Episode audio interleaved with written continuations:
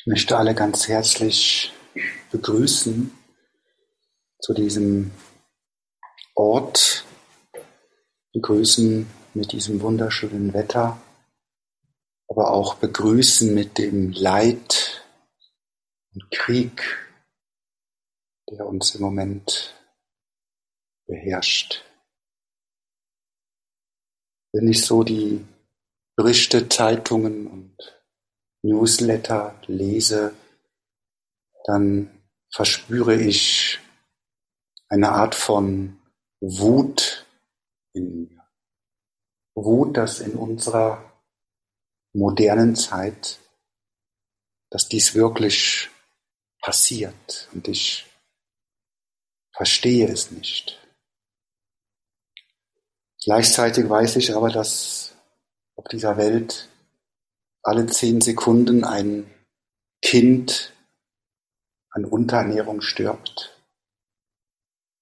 Und ich weiß auch, dass ein Krieg in Jemen oder im Sudan nicht diese Beachtung findet, obwohl dort das Leiden genau gleich ist.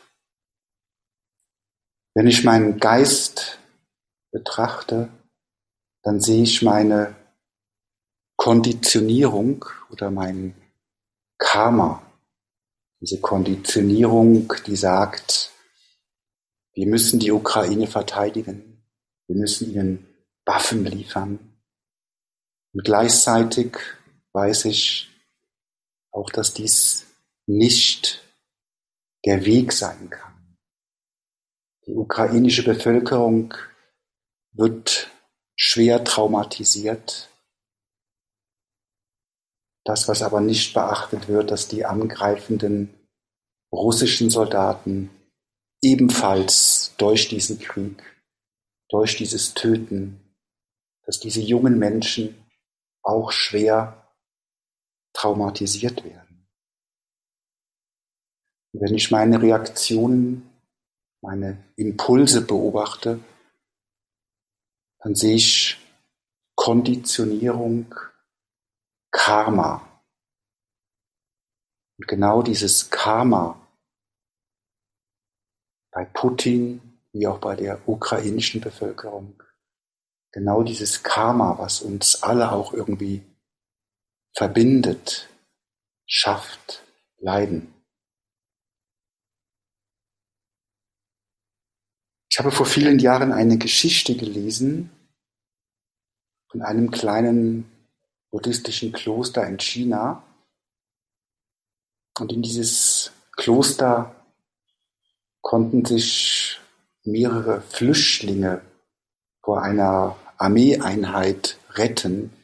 Ich weiß nicht, was diese Flüchtlinge verbrochen haben. Ich weiß nicht, warum sie verfolgt wurden.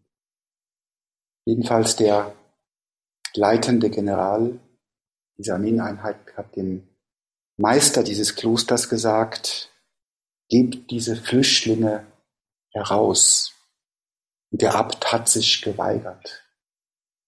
Dieser General hat gesagt, wenn ihr diese Flüchtlinge nicht herausgibt, stecke ich euer Kloster in Brand. Der Abt hat allen seinen Mönchen gesagt, er wird diese Flüchtlinge nicht herausgeben. Und er hat sich hingesetzt in Sazen. Und offensichtlich waren seine Studenten dermaßen beeindruckt von dieser Haltung, dass sie sich auch in Sazen hingesetzt haben mit der Konsequenz, dass dieser General das Kloster in Brand gesteckt hat und alle umgekommen sind. Wenn ich an diese Geschichte denke, dann habe ich auf eine Art und Weise eine tiefe Abwehr, eine tiefe Aversion, den Tod auf diese Art entgegenzunehmen. Und trotzdem weiß ich, es ist der richtige Weg. Wenn ich mein Bewusstsein betrachte, dann sehe ich mein Denken, dann sehe ich aber auch diese Instanz, die sich zu einem Ich konzentriert, diese Instanz, die mit diesem Ich sich separiert von allem, was ist. Wenn ich tief in das Zen eintauche, dann sehe ich diese vielen karmischen Samen. Im Buddhismus spricht man in diesem Alaya-Bewusstsein. Das ist dieses, diese eher ungreifbare Ebene, in der sämtliche Erfahrungen, Eindrücke von mir und meinen vielen Vorfahren gespeichert sind. Wenn dieses, diese drei Komponenten zusammenkommen, dann entsteht karmisches Handeln.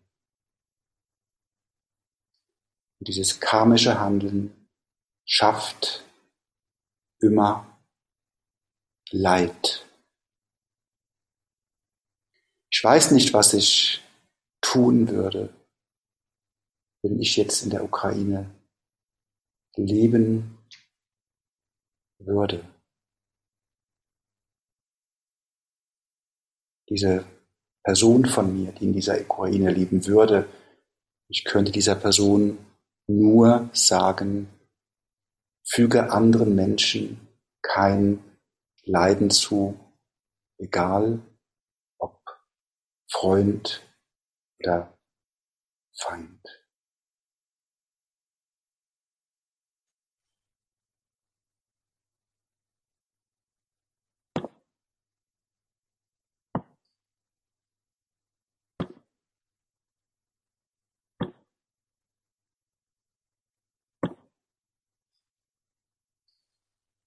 Bitte richtet euren Rücken auf, den Kopf gerade, die Knie der Beine fest in den Boden verankert. Lasst die Atmung ganz normal fließen. Schaut auf diesen imaginären Punkt anderthalb Meter vor euch in der Luft und übergebt euch einfach mit all dem, was ist, der Atmung.